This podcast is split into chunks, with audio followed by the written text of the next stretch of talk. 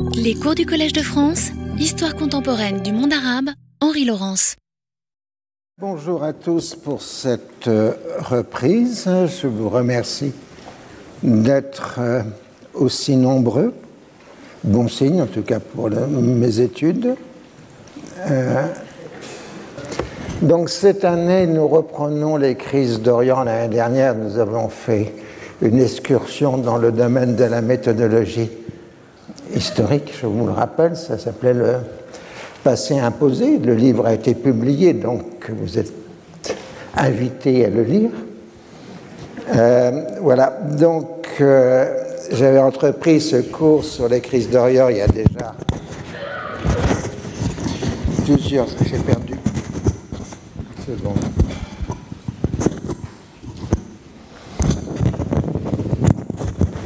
Et Voilà, c'est bon? Je vous en prie. Euh, J'avais entrepris ce cours déjà il y a quelques années euh, en partant du principe que l'histoire du Proche-Orient ou du Moyen-Orient, parce que ce sont eux-mêmes des termes qui ont leur propre histoire, euh, se comprend largement par un jeu d'ingérence et d'implication qui ont façonné euh, depuis plus de deux siècles, pratiquement deux siècles et demi, euh, l'histoire euh, de cette région. J'avais rappelé que après une longue paix ottomane de près de deux siècles et demi, en quelque sorte en paix ottomane au sens où les Ottomans ont chassé progressivement les Francs de Méditerranée orientale, les îles de l'Égée, Chypre euh, et plus tard la Crète au XVIIe siècle. Donc en quelque sorte, euh, la Méditerranée orientale était devenue un lac ottoman. Il n'y avait plus de menace franque euh, sur ces régions. Ce qui, entre parenthèses, vous explique quand vous baladez au Proche-Orient que vous n'avez que des fortifications médiévales.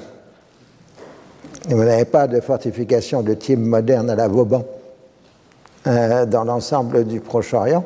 On en trouve en Grèce, parce que là, en Grèce, on est sur la ligne de front avec euh, l'Europe chrétienne. Euh, mais c'est significatif sur le paysage qu'il y a un désarmement relatif durant cette paix ottomane. Et c'est dans la seconde moitié du XVIIIe siècle, l'époque essentielle de l'histoire contemporaine, euh, que les choses se sont mises à changer avec euh, un événement symbolique, parce qu'il en faut toujours un pour les historiens, euh, l'entrée d'une flotte russe en Méditerranée orientale en 1770, dans le cadre de la guerre entre l'Empire ottoman et la Russie qui a commencé en 1768. Et cette flotte russe, pour tenir en Méditerranée orientale, s'est appuyée sur des pouvoirs locaux, soit chrétiens euh, dans le Péloponnèse, soit musulmans, euh, c'est-à-dire l'Égypte des néo-mamelouks euh, à l'époque de euh, Al-Kabir. Donc on voit qu'il y a déjà des alliances et que ces alliances ne sont pas nécessairement sur une base confessionnelle, puisqu'une grande puissance musulmane a joué la carte russe à cette époque-là. Donc, euh, à partir de ce moment-là, tout événement politique dans cette région du monde est toujours en conjonction avec euh, des mouvements internationaux. C'est ça l'idée essentielle à retenir, et c'est évidemment consacré par la fameuse expédition d'Égypte, où je suis en train de perdre ma voix, je suis désolé, euh, de 1798, euh, dans laquelle, face à l'invasion française de l'Égypte, le gouvernement ottoman obtient le soutien de la Russie et de la Grande-Bretagne, déclenchant ce qu'on appelle les guerres de la seconde coalition. Et à partir des années 1830, on parle de question d'Orient c'est-à-dire du sort de l'Empire ottoman, parce que les puissances européennes n'arrivent pas à se mettre d'accord pour un partage. Donc quand l'une essaye de s'emparer d'un morceau, les autres s'y opposent, comme par exemple lors de la guerre de Crimée euh, de 1854-1856. Alors, euh, cette question d'Orient a été remise en cause dans un livre célèbre à l'époque. Donald Toynbee, le grand historien et philosophe britannique, publié en 1923 à l'occasion de la guerre euh, turco-grecque, la guerre d'indépendance de la Turquie ou la guerre turco-grecque qui suit la Première Guerre mondiale, et dans lequel Toynbee à cette formule, euh, en quelque sorte, il n'y a pas de question d'Orient, il n'y a qu'une question d'Occident. Euh, et euh, cette question d'Occident se décline sous deux formes. La première, c'est que la question est une question d'Occident parce qu'elle oppose des puissances occidentales entre elles.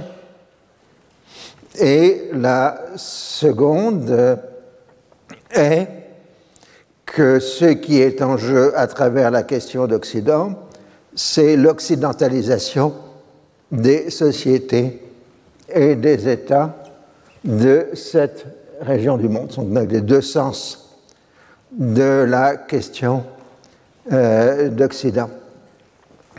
Alors, cette euh, question d'Occident, eh ben, se poursuit absolument de nos jours. Hein. Euh, puisque sur le terrain, tous les équilibres politiques intègrent des acteurs locaux, régionaux et internationaux. La grande crise syrienne qui a commencé en 2011 est un magnifique exemple de crise d'Orient, puisque sur le terrain, en dehors des acteurs locaux qui se battent en Syrie, vous avez des troupes iraniennes, des soldats, des miliciens afghans, des troupes américaines, russes et quelques petits détachements français et anglais. Alors, si on peut discuter pour savoir si la, pour cette région du monde l'ère coloniale est terminée ou non, et si on est dans du post-colonial, sujet qui me paraît un peu absurde, euh, il est essentiel de comprendre que cette question d'Occident ou ces crises d'Orient ne se sont pas arrêté dans notre 21e siècle. Et euh, donc, euh, c'est sur ce point que j'ai travaillé à décrire déjà dans deux premiers volumes, mais là, vous en êtes au cours du troisième volume qui a commencé en 1949, euh, avec d'une part, évidemment, la constitution d'un nouvel acteur qui est l'État d'Israël, qui lui-même entraîne avec lui tout un jeu d'alliances et de contre-alliance, et d'autre part la montée en puissance du nationalisme arabe, euh, évidemment marqué par euh, la forte personnalité de Gamal Abdel Nasser en Égypte. Alors depuis longtemps, euh, même antérieur aux crises d'Orient, il était évident que, selon l'expression consacrée, une parole malheureuse du général de Gaulle, l'Orient compliqué, parce que tu sais que l'Occident est aussi très compliqué quand il s'y met. Euh, donc, euh, cet Orient qui paraît compliqué, ces acteurs qui changent de camp régulièrement, ces alliances, ces contre-alliances, ces discours, euh, ces contre-discours, il m'a paru donc en fait, une analyse par séquence permettait de redonner de la compréhension à euh, ces événements.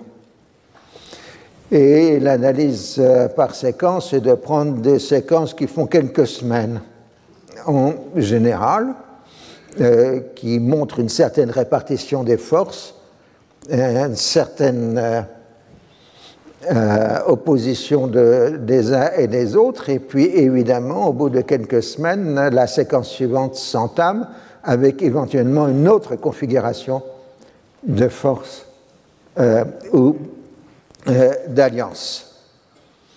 Et donc, cette interprétation par séquence permet de donner un ordre. Elle avait été mise au point par moi par mon ami Samir Kassir, malheureusement assassiné à Beyrouth il y a déjà euh, plus de 15 ans. Euh, donc Samir et moi, nous avions mis ça au point euh, pour comprendre la guerre du Liban et le fait qu'on avait une telle succession d'alliances, de contre-alliances, de renversements d'alliances, etc. Alors tout ça apparaît bien évidemment comme de l'histoire événementielle. Si à demi-siècle, ça aurait été scandaleux de faire de l'histoire événementielle. Bien que je le rappelle, en 1968, euh, les structuralistes se sont posé gravement la question de savoir si les structures étaient dans la rue. Euh, euh, donc c'est bien évidemment de l'histoire événementielle, tout simplement d'abord parce que l'histoire événementielle du Proche-Orient, avec cette prodigieuse quantité d'événements est absolument mal connue. Elle est mal connue parce qu'il se passe tellement de choses qu'il euh, faudrait des générations d'historiens pour reprendre et analyser euh, tous les événements euh, qui se sont succédés, avec en plus une surabondance d'informations et de sources. Évidemment, l'histoire événementielle de la Révolution française ou du règne de Louis XIV est mieux connue parce qu'il y a déjà un paquet de générations d'historiens euh, qui ont travaillé euh, sur ces points. Alors, comme on travaille à une certaine échelle d'analyse dans ce cours, euh, par commodité, soudainement par commodité, parce que je sais bien que ce ne sont que des commodités, on utilisera des expressions consacrées comme Londres, Paris, Washington, Moscou pour dire la France, la Grande-Bretagne, etc. De même, quand on dit euh, tel homme politique, bien évidemment, il prend ses décisions, mais il fait des, décisions d'ordre collectif. Hein? Quand je dis Nasser, il faut penser qu'il a aussi un parti politique, il y a un bureau de l'Union socialiste arabe euh, qui discute avec son cercle euh, de dirigeants, euh, qui a aussi des luttes internes à l'intérieur du système politique égyptien. Tout ça se regroupe sous le nom Nasser euh, dans le cours. Parce que sinon, il faudrait faire un autre cours sur le Nasser ou le nasserisme, et on peut faire alors à ce moment-là 20 heures ou 30 heures pour analyser six mois du régime nassérien. C'est évidemment un autre sujet qui est tout à fait intéressant, mais qui n'est pas celui euh, d'aujourd'hui. Donc c'est par commodité que j'utilise ces expressions consacrées, de même quand on parle de Washington ou de Moscou, il faut bien penser que vous avez des mécanismes de prise de décision qui sont beaucoup plus complexes que ces simples termes euh, signifient. Alors l'année dernière, on n'avait fait que juste deux heures sur les crises d'Orient qui nous avaient amené au moment de la constitution de la République arabe unie en février 1958 avec euh, donc la fusion de la Syrie et euh, de l'Égypte sous le nom de République arabe unie, donc triomphe apparent du nationalisme arabe, et puis la révolution du 14 juillet 1958 en Irak qui renverse tous les équilibres politiques régionaux et après la lutte pour le pouvoir, excusez-moi, le général Aref qui a pris le pouvoir euh, et qui très rapidement a cherché à maintenir l'indépendance de l'Irak par rapport à la République arabe unie et Nasser et ses ont essayé d'organiser des soulèvements contre Aref euh, en Irak et euh, ça a amené des épisodes sanglants dont la mémoire est encore présente dans l'histoire, dans l'Irak euh, d'aujourd'hui. Et ensuite, j'avais évoqué le fameux attentat contre Kassim le 7 octobre 1959 à Bagdad. Célèbre surtout parce que l'un des acteurs de l'attentat est le jeune Saddam Hussein, qui a à peine 22 ans euh, à l'époque, et que cet attentat donc, a été organisé par le BAS, le parti basse irakien, en liaison sans, aucune, euh, enfin, sans aucun doute avec les services égyptiens. Euh, puisque quand Saddam Hussein réussira à s'échapper euh, d'Irak, il sera accueilli en Égypte et il fera quelques années d'études, pas très longues d'ailleurs, parce qu'il fait surtout du militantisme, dans une université égyptienne. Alors là, nous reviendrons ces questions parce que c'est aussi une question délicate. Quelle est l'interaction entre les services égyptiens de Nasser à la fin des années 50 et surtout au début des années 60 avec euh, la CIA américaine?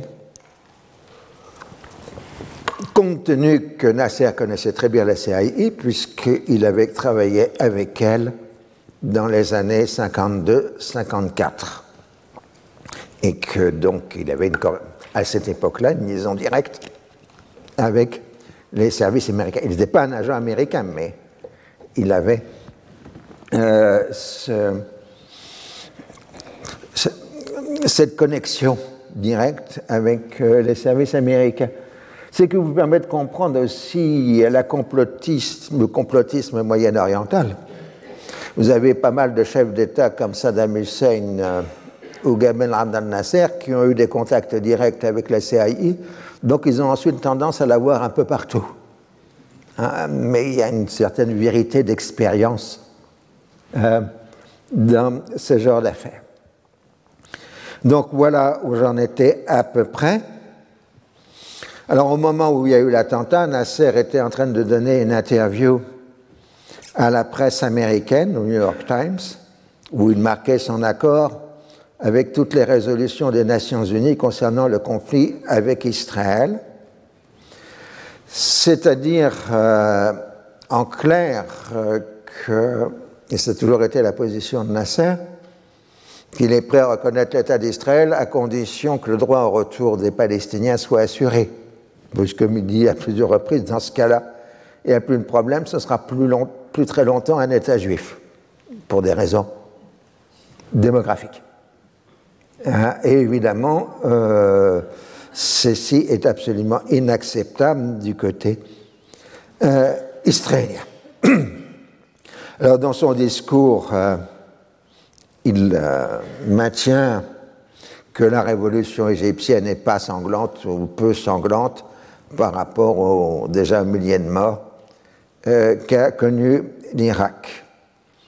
Et il rappelle qu'en général, il n'exécute pas les condamnés, il les maintient en prison et les libère au bout de quelques années. Alors, comme il est en train justement de matraquer les communistes dans la République arabe unie, il s'en prend à la Chine populaire qui a protesté en disant que c'est une ingérence. Alors, pour le reste, l'interview est intéressante parce qu'il donne son idée économique du développement qui permettrait, pense-t-il, de régler le problème démographique euh, de l'Égypte. Euh, parce qu'il suffirait, grâce au développement, grâce au, barrage d'Aswan, euh, de doubler le revenu de l'Égypte et de créer des terres agricoles nouvelles et donc de compenser la progression démographique. Ils ne se rendent absolument pas compte que l'Égypte, euh, quand il arrivait au pouvoir, il devait être à 25 millions d'habitants à peu près de mémoire. Là, en 60, elle doit commencer à tourner, euh, à se rapprocher de 30. Pour mémoire, c'est jours-ci, elle est à 104. Hein, euh, donc, imaginez les énormes transformations démographiques, en particulier pour l'Égypte. Alors, euh, la lutte par Israël passe par le développement économique, dit-il, euh, ça permettra, quand on sera de nouveau plus fort et plus puissant, d'affronter Israël. Derrière ce discours, euh, il y a l'opposition entre Nasser et les bassistes en Syrie, en République arabe unie toujours, sur la question de la DMZ, donc terme que je vais utiliser fréquemment dans le cours, qui est la zone démilitarisée euh, qui se trouve ici, il y a plusieurs DMZ, mais la DSM dans une question, qui se trouve euh, au contact entre Israël et la Syrie. Je dis au contact puisqu'une partie de la DMZ, ce qui rend l'affaire compliquée, euh, se trouve dans le territoire de l'ancienne Palestine mandataire. Et donc Israël revendique la totalité de la Palestine mandataire, donc la DMZ, cette partie de la DMZ, euh, tandis que la Syrie, qui ne reconnaît pas Israël par ailleurs, euh, considère que la DMZ est un territoire arabe peuplé d'Arabes et euh, donc prend la défense des habitants de la DMZ. Donc il en est comme ça de toutes les zones démilitarisées. C'est là où il y a le plus d'armes et le plus d'affrontements. Et donc cette histoire de DMZ, d'abord, sera une des causes de la guerre de 67. Et au-delà, euh, ce sera la cause encore de l'échec en 2000 des négociations de paix israélo-syriennes, euh, avec la liaison entre le lac de Tibériade et la DMZ, puisque la DMZ couvre une partie du littoral du lac de Tibériade comme on dit en français. Les Israéliens parlent de la mer de Kinneret ou du lac de Kinneret.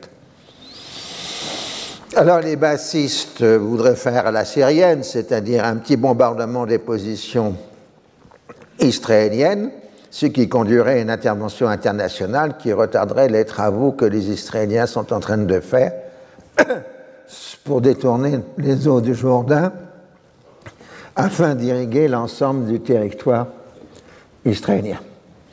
Et évidemment, euh, Nasser s'y oppose parce qu'il pense que dans ce cas-là, Israël aurait recours à la guerre et que le rapport des forces lui est très défavorable.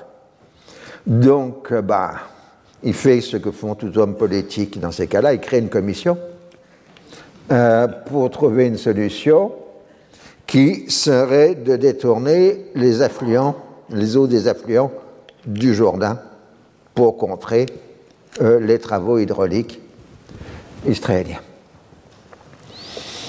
Alors, euh, le 21 octobre 59, comme on sent qu'il y a des mécontentements dans la province nord, c'est-à-dire la Syrie, Nasser délègue le numéro 2 du pouvoir égyptien, le maréchal Amer, Amer euh, pour reprendre des choses de main à Damas, lui donnant les pleins pouvoirs euh, au détriment du chef des services secrets syriens, euh, Abdelhamid Sarraj, qui était jusque-là l'homme lige de Nasser en Syrie.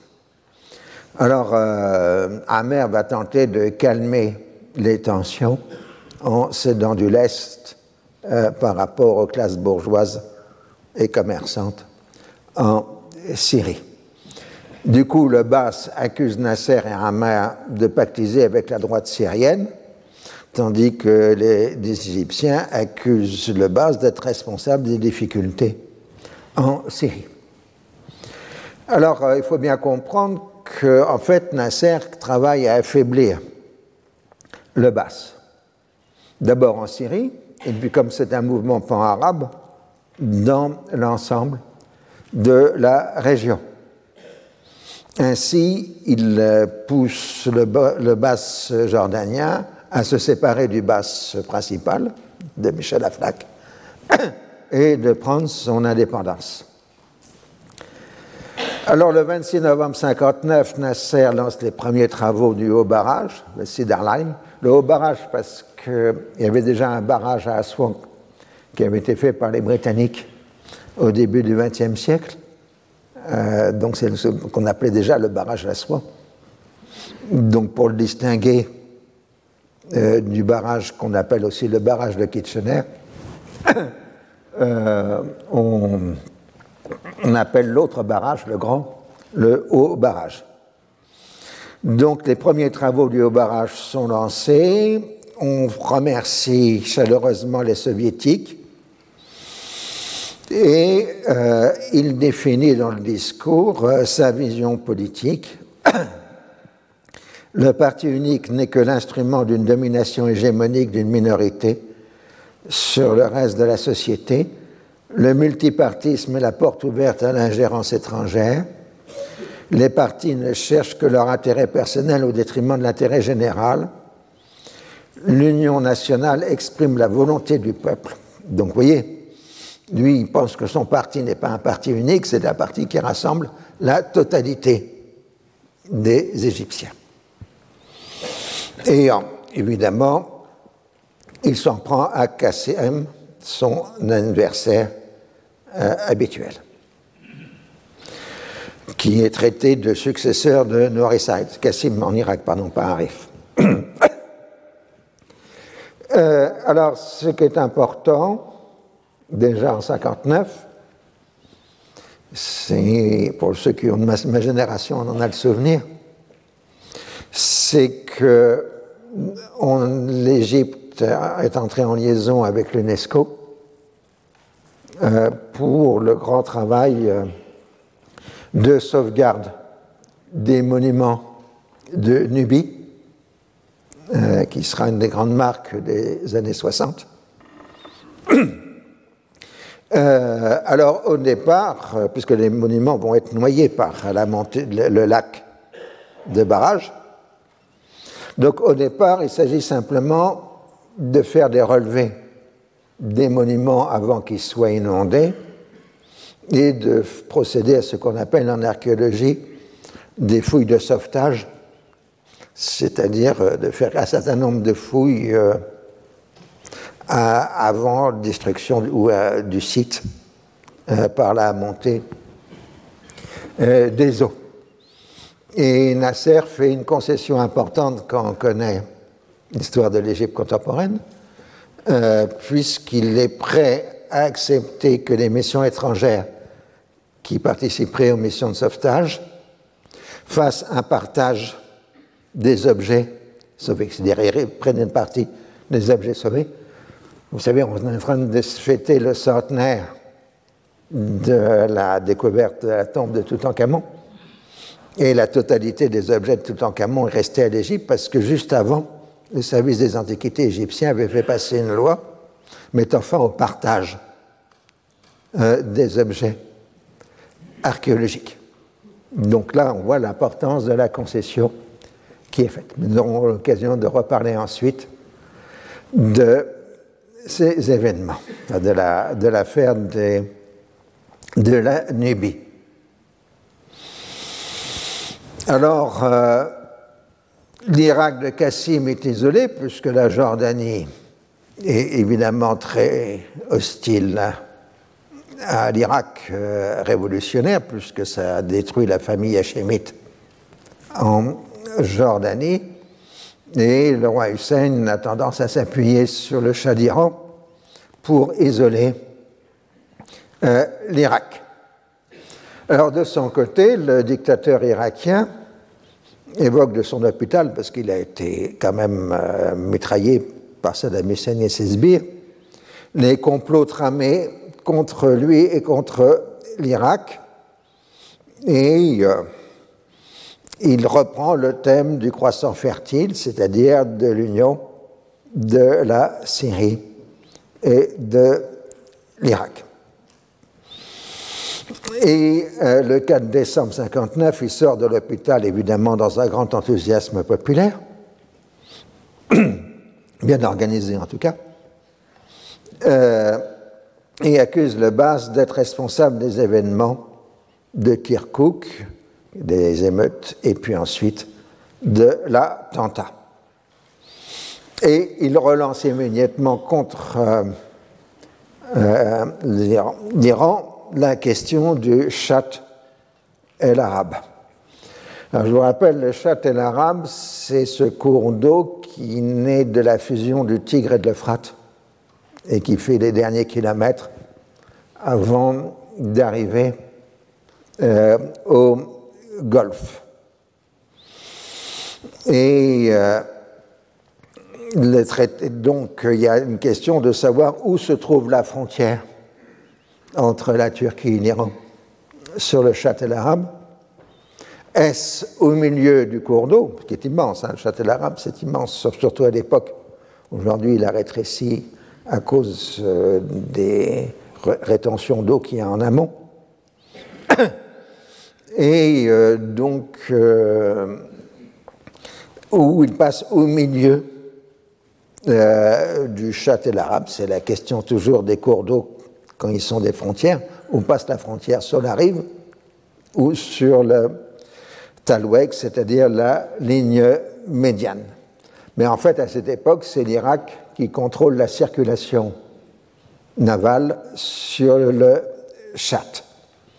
Donc tout ça provoque euh, des tensions entre les deux pays. Alors quand on regarde les archives américaines disponibles, enfin ouvertes au public, euh, pour la fin de l'année 59, on trouve des discussions sur l'éventualité d'une nouvelle tentative d'assassinat de Qasem et d'un coup d'État organisé par les bassistes en Syrie. Mais il n'est pas possible de déterminer s'il s'agit de spéculation américaine ou s'ils ont une plus grande implication euh, dans ces événements. Alors, euh, Kassim euh, va répliquer à Nasser en relançant la question palestinienne. Il propose le 16 décembre 1959 la création d'un État palestinien qui serait composé de la bande de Gaza et de la Cisjordanie. Ces annexions n'ont plus aucune raison d'être et les Arabes de Palestine peuvent prétendre administrer eux-mêmes leurs affaires. Le gouvernement irakien soutiendra de toutes ses forces le nouveau gouvernement palestinien, comme il le fait déjà pour le gouvernement provisoire de la République algérienne, puisque nous sommes à l'époque de la guerre d'Algérie. Alors, ça vise évidemment directement l'Égypte qui administre la bande de Gaza et la Jordanie qui a annexé ou intégré la Cisjordanie au choix des objectifs. Et la réponse des intéressés est de dire qu'un État palestinien serait une proie facile pour les Israéliens et que Kassim ne fait qu'obéir aux ordres des impérialistes qui veulent livrer toute la Palestine aux Juifs. Du coup, Kassim, en janvier 60, propose la constitution d'un gouvernement provisoire palestinien en exil. Et Rajamin el-Husseini, le fameux mufti de Jérusalem, qui était en Égypte, s'est précipité de quitter l'Égypte pour s'installer à Beyrouth afin de candidater à la direction de ce gouvernement palestinien en exil. Alors, euh, évidemment, on a une polémique triangulaire dans les premiers mois de 1960. Le Conseil euh, de la Ligue arabe, qui siège au Caire au mois de février, est conduit à admettre l'existence d'un peuple palestinien. Il faut mettre en valeur, disent-ils, la personnalité, sa personnalité en tant que peuple unifié et non pas en tant que peuple de réfugiés. Donc d'un côté, nous sommes là euh, dans la pure et basse manœuvre politique arabe qui consiste à faire le maximum de dégâts chez le voisin au nom des bons principes, mais ça ne doit pas cacher les évolutions profondes qui sont en cours. Euh, le personnel politique arabe du mandat palestinien s'était en partie recyclé au service des États arabes ou dans le domaine des affaires, ou les deux à la fois. Hein, donc, un certain nombre des hommes politiques du mandat, surtout ce qu'on appelle la génération intermédiaire, c'est-à-dire celle qui commençait à accéder au poste de responsabilité à la fin du mandat, et qui donc est encore relativement jeune. Euh, et euh, donc ce sont ceux-là qui, sont présents, et beaucoup sont au service euh, des États du Golfe, parce que les États du Golfe manquent de, de cadres et font appel massivement à des Palestiniens.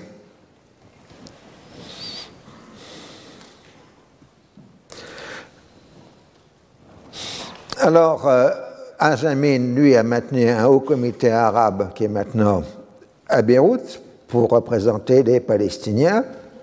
En Cisjordanie, la classe politique des notables s'était ralliée au régime hachémite, ne serait-ce que pour maintenir son pouvoir sur place.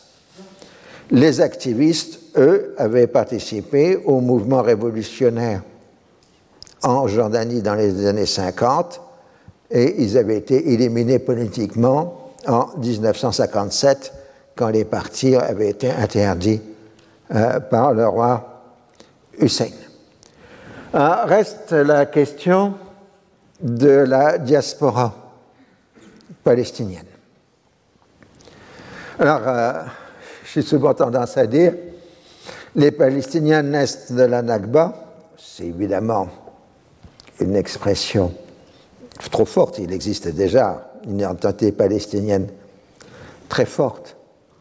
Mais l'arrivée des réfugiés palestiniens en 48-49 a eu le double effet de renforcer les personnalités locales arabes et de renforcer la personnalité euh, palestinienne.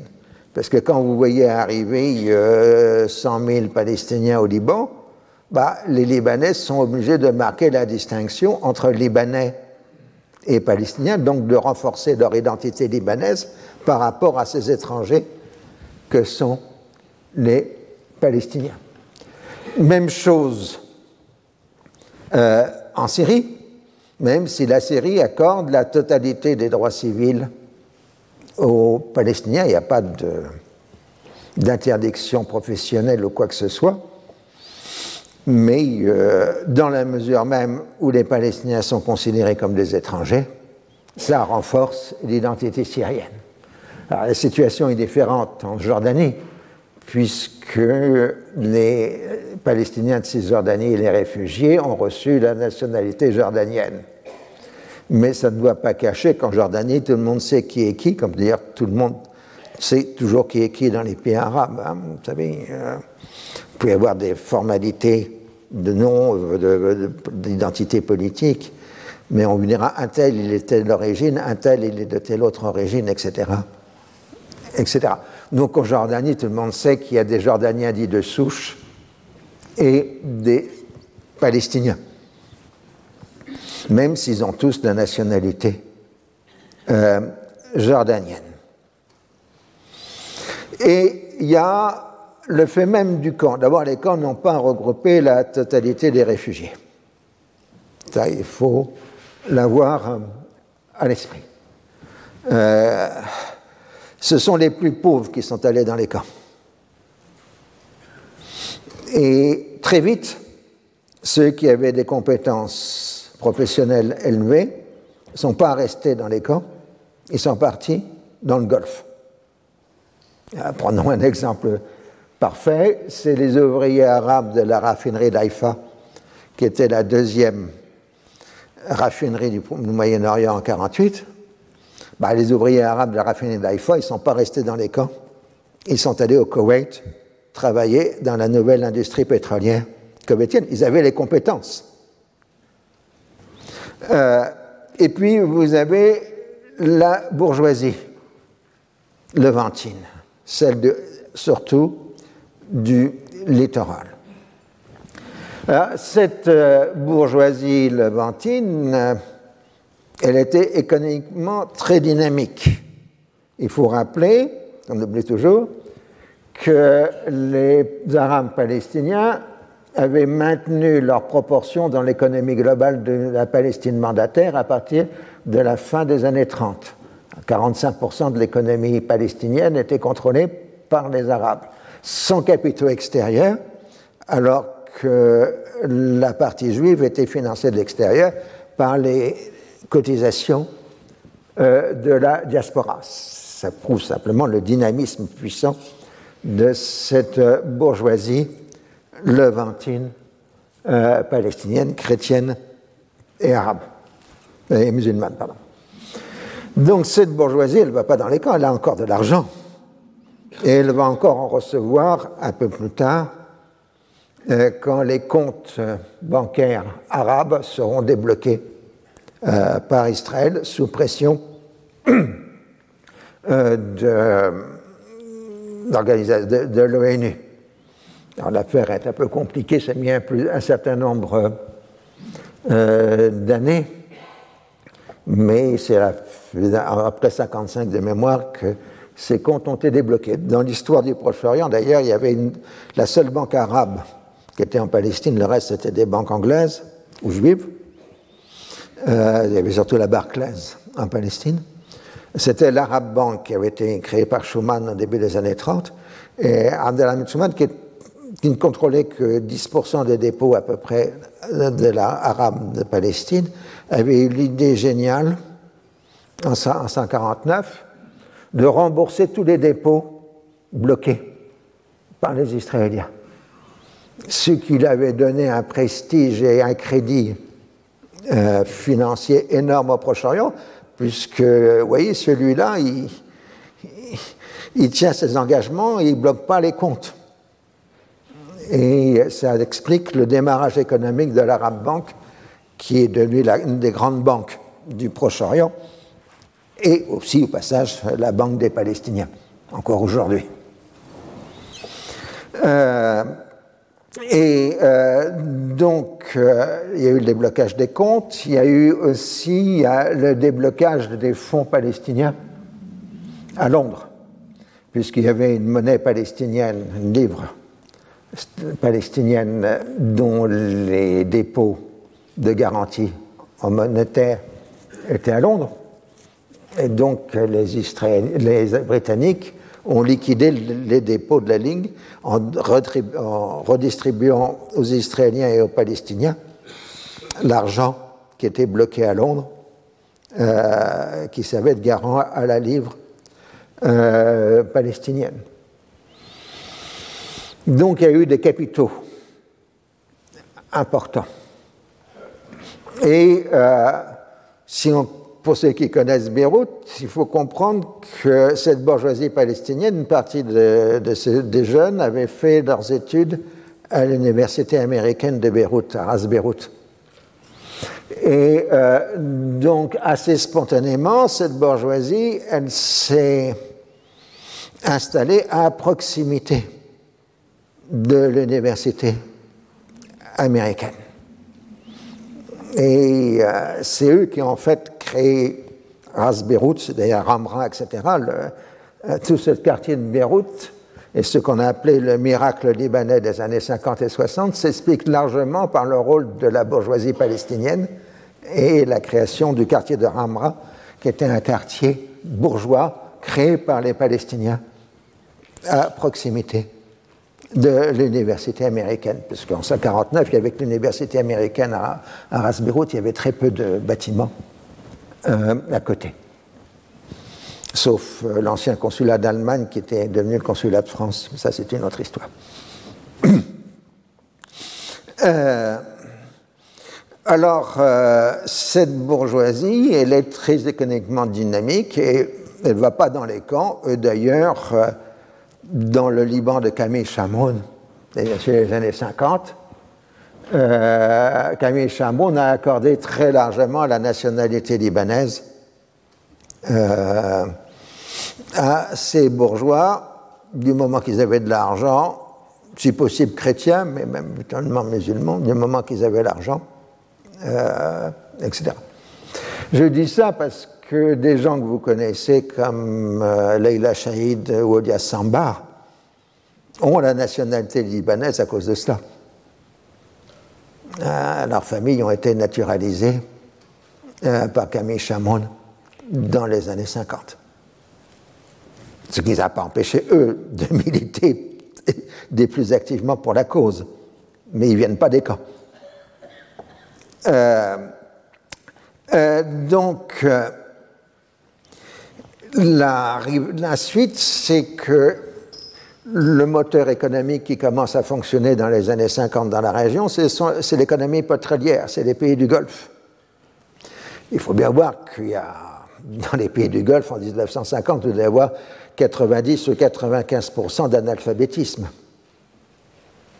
Donc, pour faire démarrer ces États, euh, il faut des cadres. Or, il y a plusieurs milliers de fonctionnaires palestiniens qui avaient travaillé dans le mandat britannique, qui sont maintenant dehors et qui parlent l'anglais en plus. Donc, euh, le Koweït, euh, d'abord, parce que le Koweït, c'est le pays pétrolier le plus important à l'époque, plus que l'Arabie saoudite. L'Arabie saoudite, et puis en plus tard les autres Émirats, font appel massivement à ces anciens fonctionnaires du mandat que rejoignent ensuite une partie des classes ouvrières du mandat et. Et ça va être le sentiment et une autre frustration palestinienne progressive. Les Palestiniens vont avoir le sentiment que c'est eux qui ont bâti les États du Golfe. Et évidemment, les autres gens des, pays du Golfe, vont commencer à se méfier, autrement qu'il y a trop de Palestiniens euh, chez eux puisque ce sont des étrangers.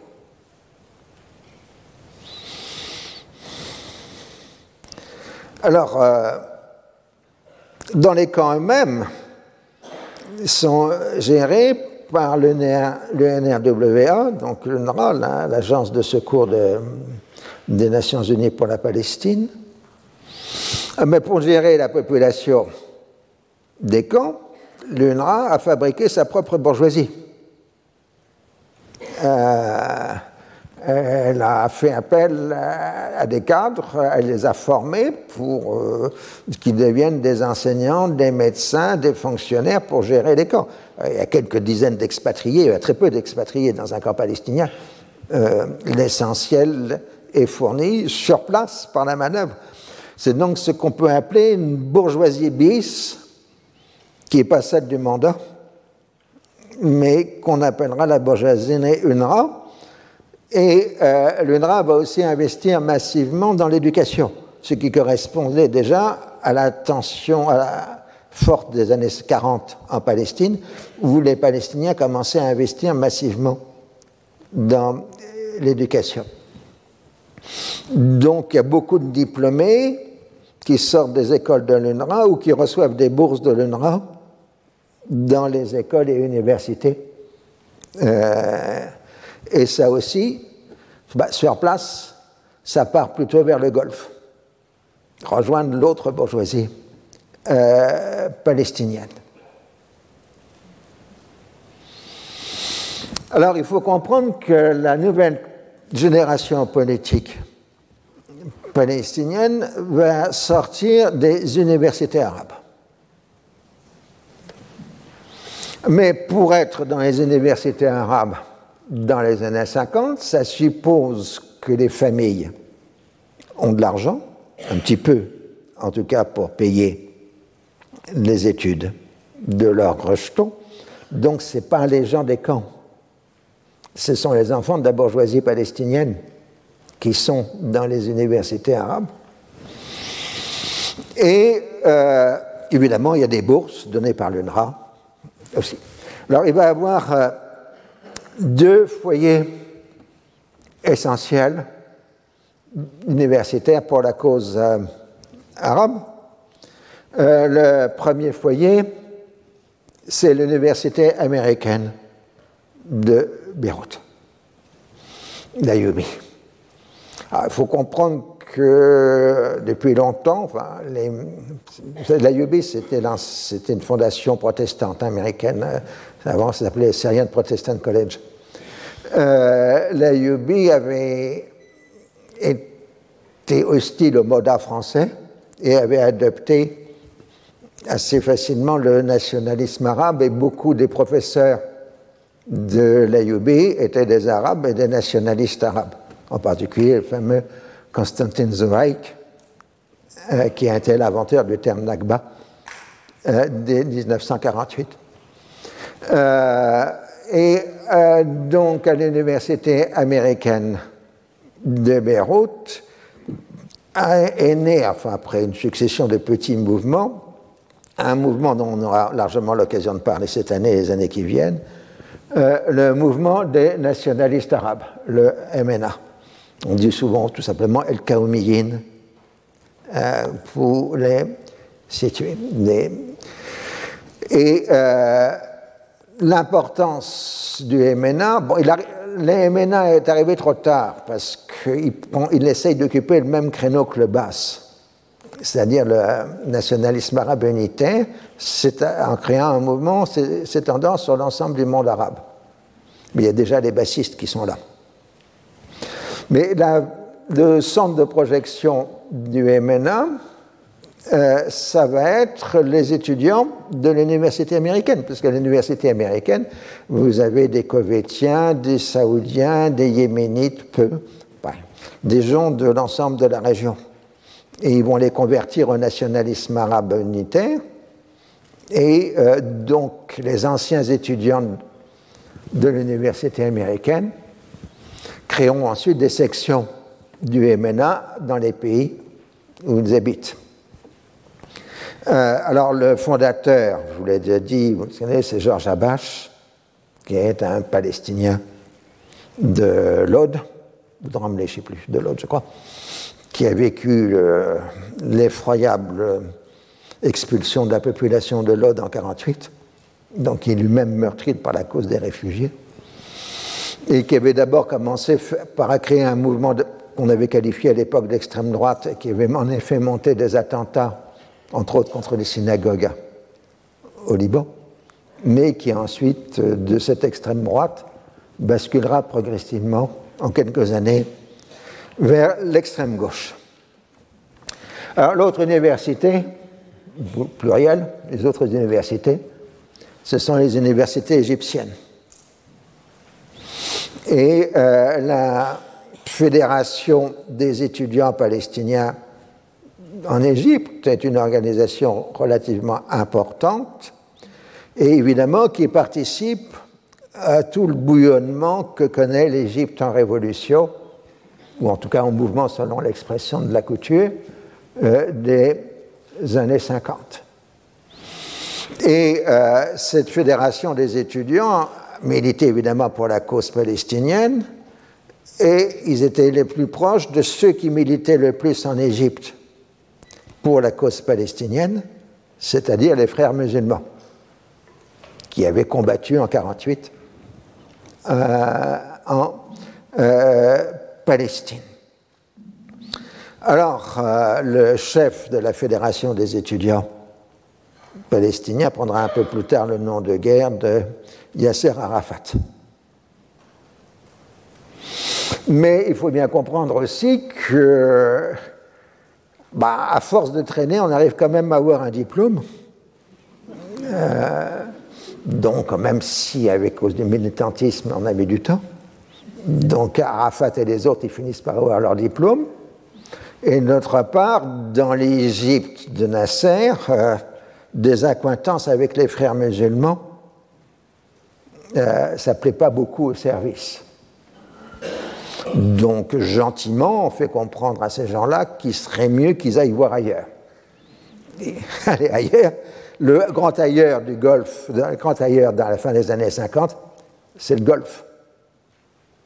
Donc, ces jeunes gens, ils n'ont pas 30 ans, arrivent à Koweït à la fin euh, des années 50.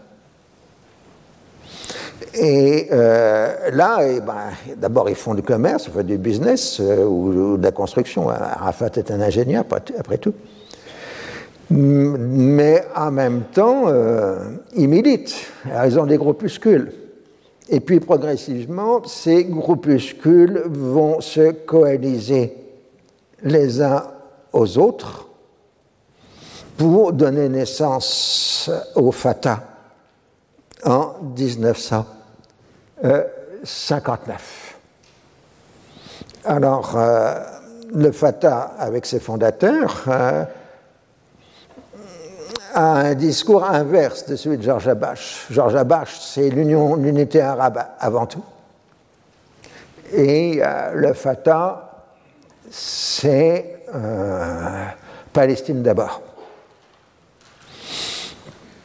Et euh, donc, euh, dès le début des années 60, le Fatah, qui est une organisation clandestine, a déjà plusieurs centaines de militants. Et il recrute dans la diaspora palestinienne du Golfe, essentiellement au départ, puis ensuite essaye de s'installer en Syrie et au Liban pour se rapprocher euh, de la euh, Palestine. Mais ce qu'il faut bien comprendre dans toute cette période, c'est que ce mouvement national palestinien en voie de reconstitution se fait en dehors des camps palestiniens. Ce ne sera que dans la seconde partie des années 60, et surtout après 67, que les militants prendront le contrôle des camps, mais pas avant. Et donc, socialement, euh, ce sont des gens qui appartiennent à la petite ou moyenne bourgeoisie arabe, même s'ils sont prêts à adopter tous les discours révolutionnaires, marxistes-léninistes, etc. Alors, l'idéologie première du Fatah, c'est un mélange de stéréotypes sur les juifs et le judaïsme, dont on voit très bien l'influence venue des frères musulmans sur ce sujet, et la phraséologie anti-impérialiste habituelle dans toute la région, avec euh, de vagues notions économiques d'inspiration marxiste. Néanmoins, il y a une grande influence intellectuelle qui, qui marque, c'est la révolution algérienne en général, et Franz Fanon, qui devient, comme partout dans ce qu'on commence à appeler le tiers-monde, l'idéologue euh, de référence. Fanon ou Fanon, je ne sais plus, Fanon, disons. Puisque Fanon, tel qu'il est lu en tout cas, explique la nécessité d'une violence révolutionnaire permettant de libérer le psychisme des opprimés. C'est plus compliqué chez Fanon, mais c'est la formule que Sartre en tirera dans la préface célèbre aux années de la Terre, texte qui serait aujourd'hui, s'il était, enfin pas republié, mais si quelqu'un d'autre le publiait sous un autre nom, interdit pour apologie du terrorisme. Mais ça, c'est un autre temps. Alors, dans les médias, c'est surtout la DMZ qui importe. Non, je sais pas l'image que je cherchais. Bon. La DMZ, euh, à la fin de janvier 60, on a le schéma classique euh, les Israéliens veulent interdire aux paysans arabes de cultiver leurs terres dans la DMZ. Cela débouche un affrontement entre les deux armées syriennes et israéliennes et la destruction d'un village arabe. Là, évidemment, ça met en, embarras Nasser, puisqu'on est dans l'unité, et euh, pour contrebalancer, Nasser envoie des forces dans le Sinaï euh, et à la frontière syrienne. Mais en fait, c'est une situation parfaitement contrôlée par les acteurs. Euh, et euh, néanmoins, il y a quelque chose qui intrigue, c'est qu'à ce moment-là, en début 60, donc, Nasser pense qu'il y a un risque d'attaque israélienne et ce seraient des informations données par les soviétiques schéma qu'on retrouvera en 1967. Et la chose revient progressivement au calme en mars. Euh, en fait, euh, ce que Nasser a fait, c'est ce qu'on appellerait dans le jargon d'aujourd'hui une ligne rouge.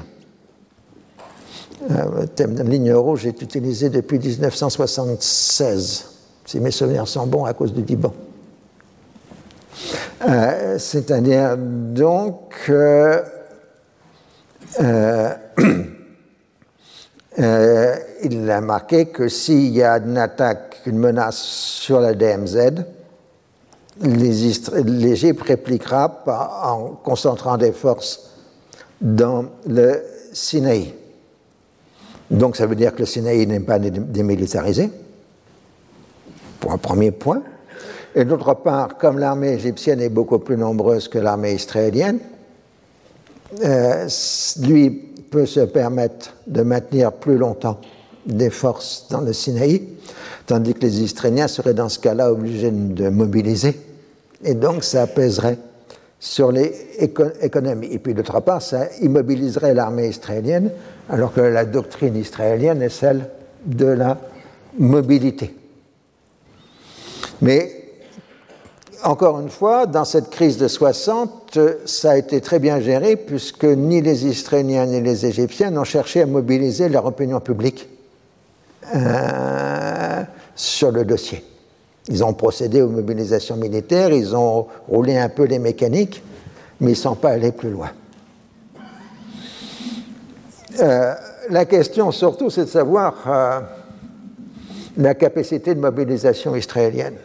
Tout le monde se rappelle qu'en 1956, l'Israël a attaqué l'Égypte par surprise en mobilisant deux jours avant l'attaque. Donc il a fait que 48 heures pour que l'armée israélienne soit en capacité euh, d'attaquer. Ce qui veut dire que quand les Israéliens disent nous ne voulons pas attaquer la DMZ, d'ailleurs la preuve c'est qu'on n'a pas de force regroupés à proximité de la DMZ, pour les Arabes, ça veut, dire, ça veut rien dire, puisqu'en deux jours, ils sont capables d'avoir les forces. Ensuite, nous revenons à Nasser et Kassim, mais ce sera déjà pour euh, l'épisode suivant. Alors, nous revenons à la République arabe unie. Et à la fin décembre 1959, les ministres bassistes et les personnalités bassistes démissionnent de leurs fonctions au sein du gouvernement. Alors, ils évoquent évidemment une bonne raison pour démissionner, c'est l'attentisme, le refus de Nasser d'avoir agi sur la DMZ lors euh, de la crise. Mais en fait, la réalité, c'est l'impuissance des bassistes à influencer sur la politique de la République arabe unie, aussi bien à l'intérieur qu'à l'extérieur du pays.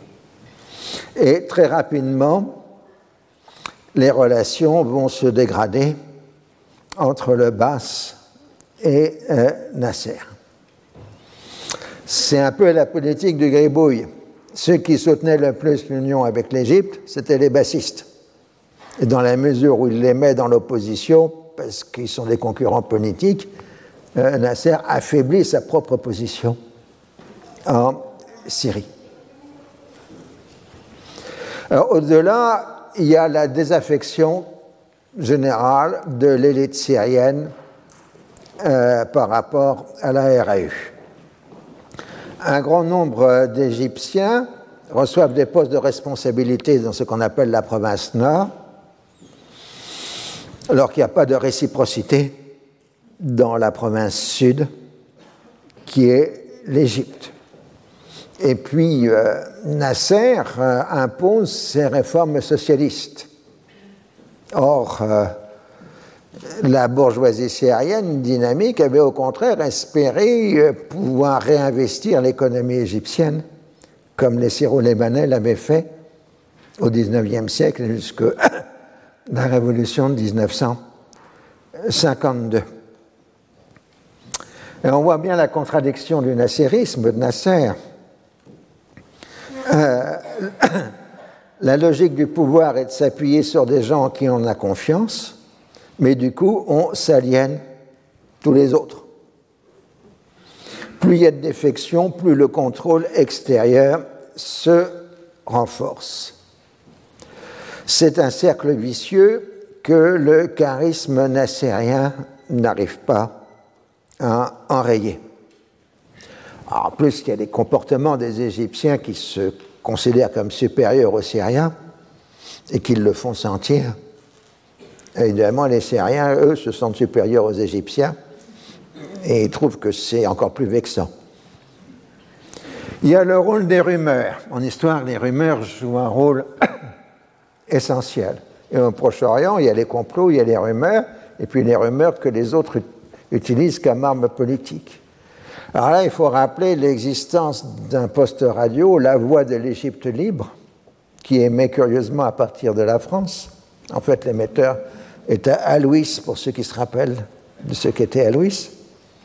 Euh, donc c'est évidemment une arme française dirigée contre le régime de Nasser depuis 1956, même si ce sont des Égyptiens qui tiennent la radio, la, voix de l'Égypte libre. Et évidemment, la voix de l'Égypte libre lance des rumeurs dans le style euh, l'Égypte va installer un million d'Égyptiens en Syrie. Va en faire quelque sorte procéder à un grand remplacement. Et euh, beaucoup de gens y croient, même si aucune trace historique montre la véracité de la rumeur. Du moment que la rumeur court, euh, cela suffit. Vous avez des rumeurs plus sauvages, euh, par exemple sur le comportement des Égyptiens en Syrie qui, qui, feraient des viols de jeunes filles syriennes, en particulier les officiers égyptiens encore, bon, il peut y avoir des, affaires de ce genre, mais la rumeur amplifie toujours tout. Hein. Je vous renvoie au grand terme du barbier de civil sur euh, le sujet. Et puis, euh, a Cassim de l'autre côté qui appelle les Syriens à restaurer leur indépendance. Alors, euh, Nasser lui répond que l'impérialisme, le sionisme et la réaction cherchent à affaiblir le nationalisme arabe. Il va jusqu'à dire les communistes ont déclaré la guerre à la République arabe unie, puisque les communistes soutiennent Qassim en Irak et ils sont interdits en RAU. On a mis 80 ans pour reprendre Jérusalem au croisé, on en mettra moins pour reprendre la Palestine grâce à l'industrialisation. Qassim trahit la cause palestinienne comme il l'a fait en 1948 quand il était aux ordres du régent euh, d'Irak. C'est un rappel aussi, euh, mythe de 48, enfin, la, réalité, dans la mémoire arabe, il y a les troupes irakiennes en 48 en Palestine qui ne bougent pas parce qu'elles n'ont pas d'instruction. Mako Awamir. Ça, c'est resté dans la mémoire locale.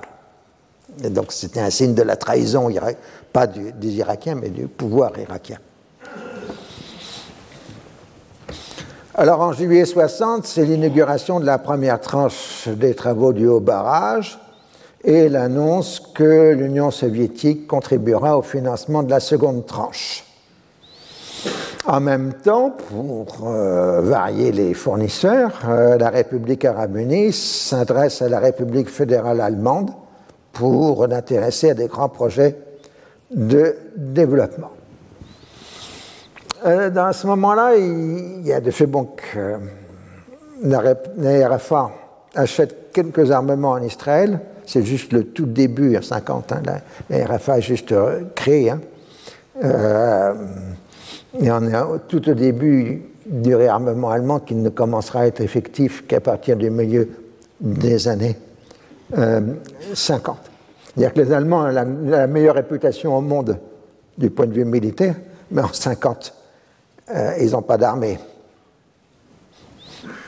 Et euh, il y a à ce moment-là d'abord en République fédérale, et puis ensuite euh, dans l'ensemble de l'Europe de l'Ouest, en particulier dans le Benelux, une vague de graffitis et d'incidents antisémites qui préoccupent beaucoup des gens parce qu'on y voit une résurgence euh, du nazisme. Alors, il y a manifestement un effet de contagion, comme souvent euh, dans ces phénomènes.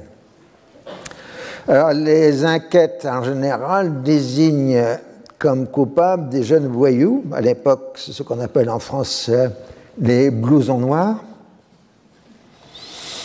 et les milieux d'extrême droite. Les conservateurs européens dénoncent un complot soviétique en disant qu'en fait, derrière ces manifestations antisémites, il y a une manœuvre du KGB. On n'en sait pas plus parce que, euh, à ma connaissance, on n'a pas développé des recherches à partir des archives ex-soviétiques sur le sujet. Donc c'est plausible que le KGB était derrière ces affaires-là, mais il n'y a pas de preuves. Et quand vous regardez sur Internet, c'est toujours les mêmes faits qui sont rappelés de site en site, c'est-à-dire que les gens se répètent sans apporter d'informations euh, nouvelles. Il y a des images que j'aurais dû avoir. Euh, enfin, janvier 60, autre phénomène, c'est le congrès islamique de Jérusalem euh, qui est surtout marqué par la présence du roi du Maroc, euh, Mohamed V, accueilli par le roi Hussein.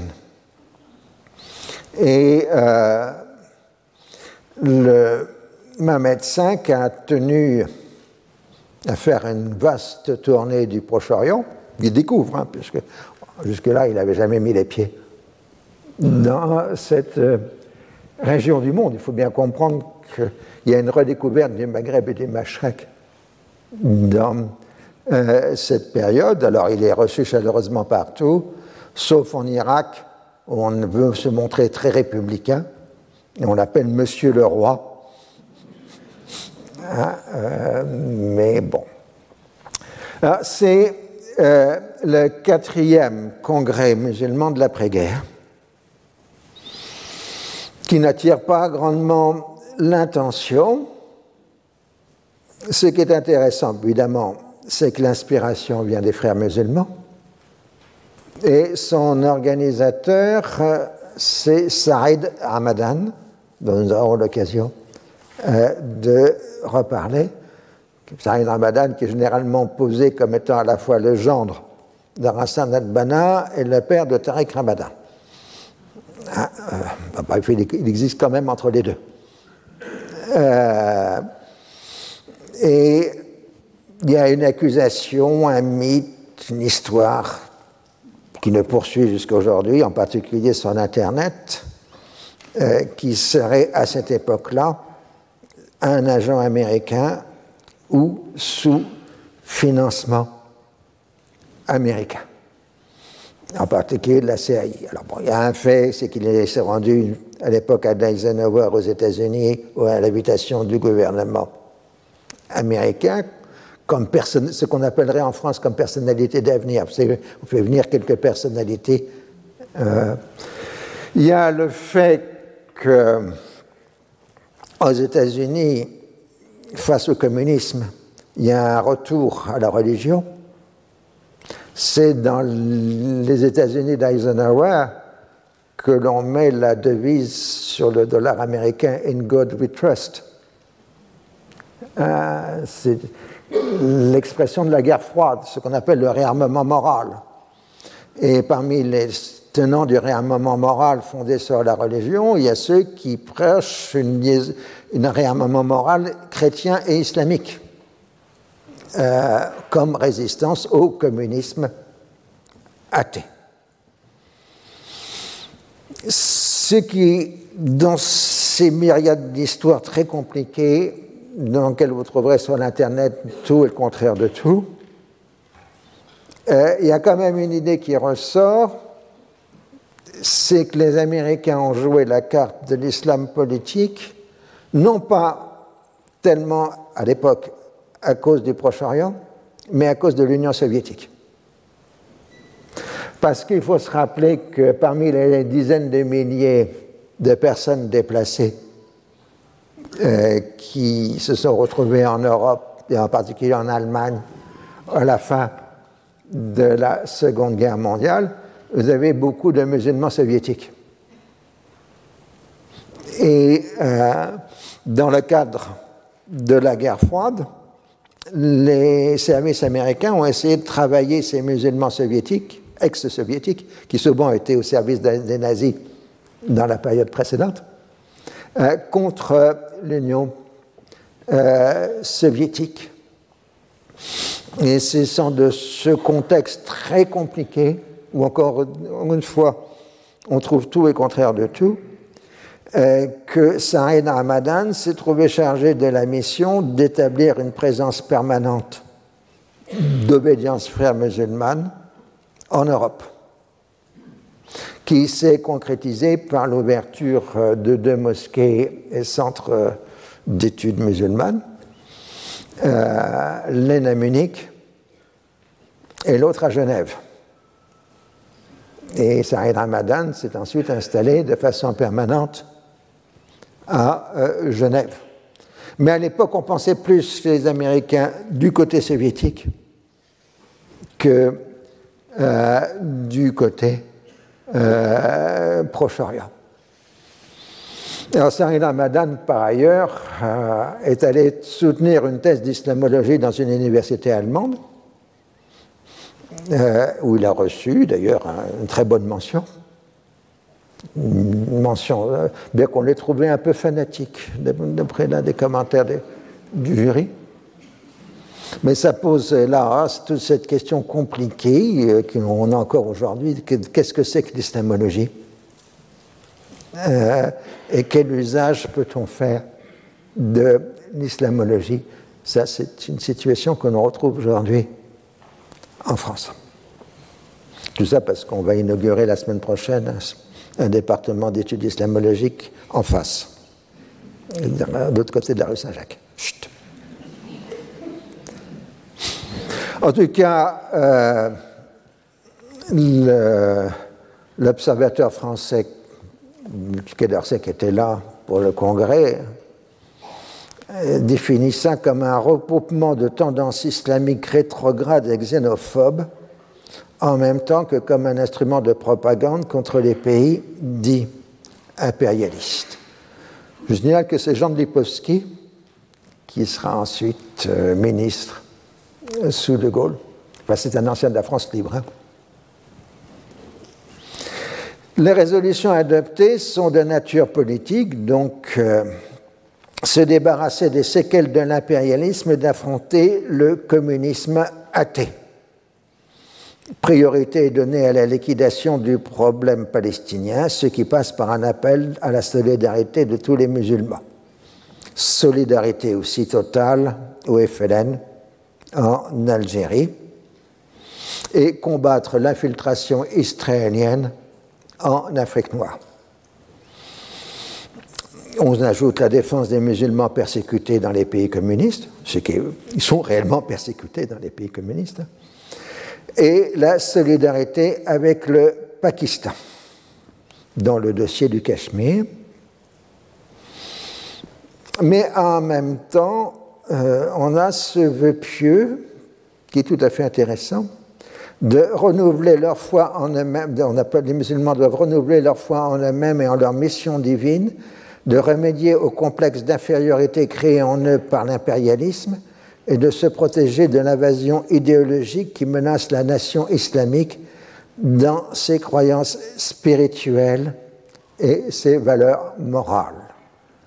C'est là on peut faire la distinction entre les courants qu'on appellerait aujourd'hui islamistes, le terme n'est pas utilisé en 1960, et les nationalistes arabes.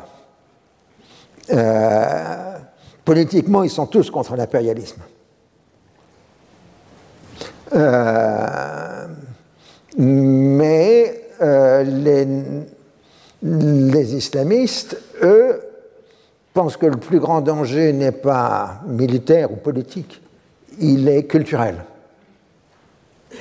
C'est les idées occidentales, les mœurs occidentales, etc., qui sont les, dangers les plus forts pour l'identité euh, musulmane.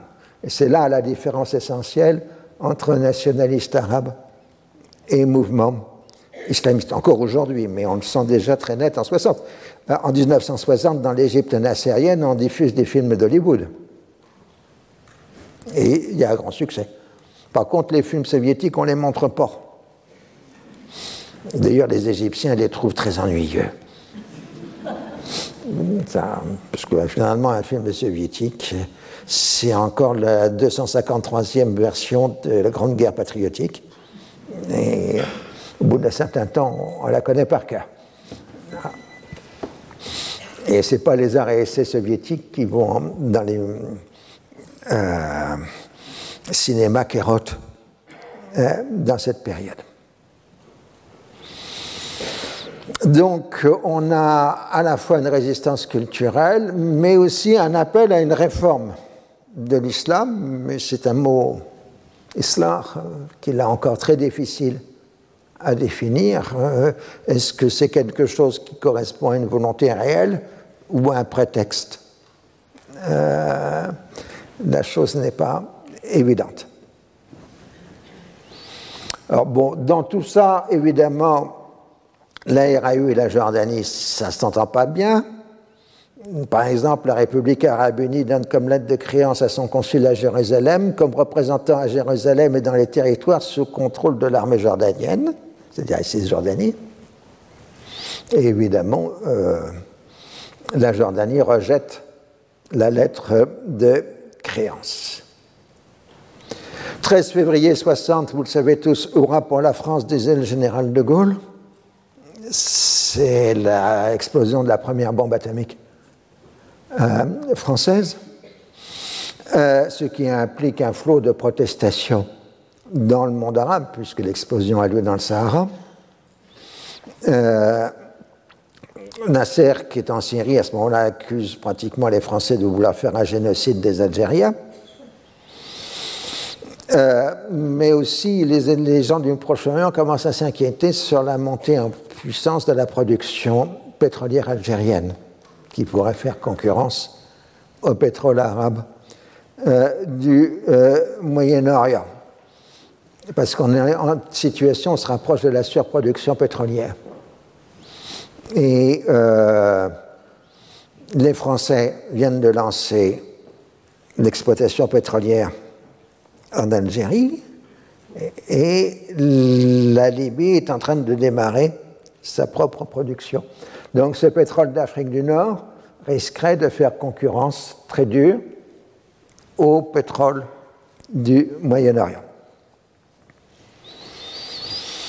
Alors, euh, on, appelle au boycott des compagnies qui font du pétrole en Algérie, c'est très bien, c'est à la fois anti-impérialiste et ça permet de lutter contre la concurrence. Alors, euh, évidemment, Nasser s'en prend à Kassim durant sa tournée. Lui se montre euh, œcuménique, il reprend le slogan la religion est pour Dieu et la patrie est pour tous, donc euh, pour les chrétiens aussi.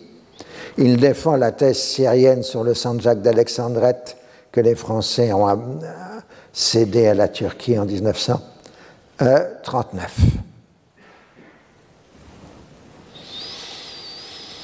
Mais, comme je vous dis, euh, la tension est toujours très forte euh, en Syrie même. Et comme euh, ce sont les militaires syriens qui ont fait déjà un paquet de coups d'État depuis 1949, bah, Nasser se méfie des officiers syriens. Donc la solution la plus simple, c'est de envoyer le maximum d'officiers syriens en Égypte.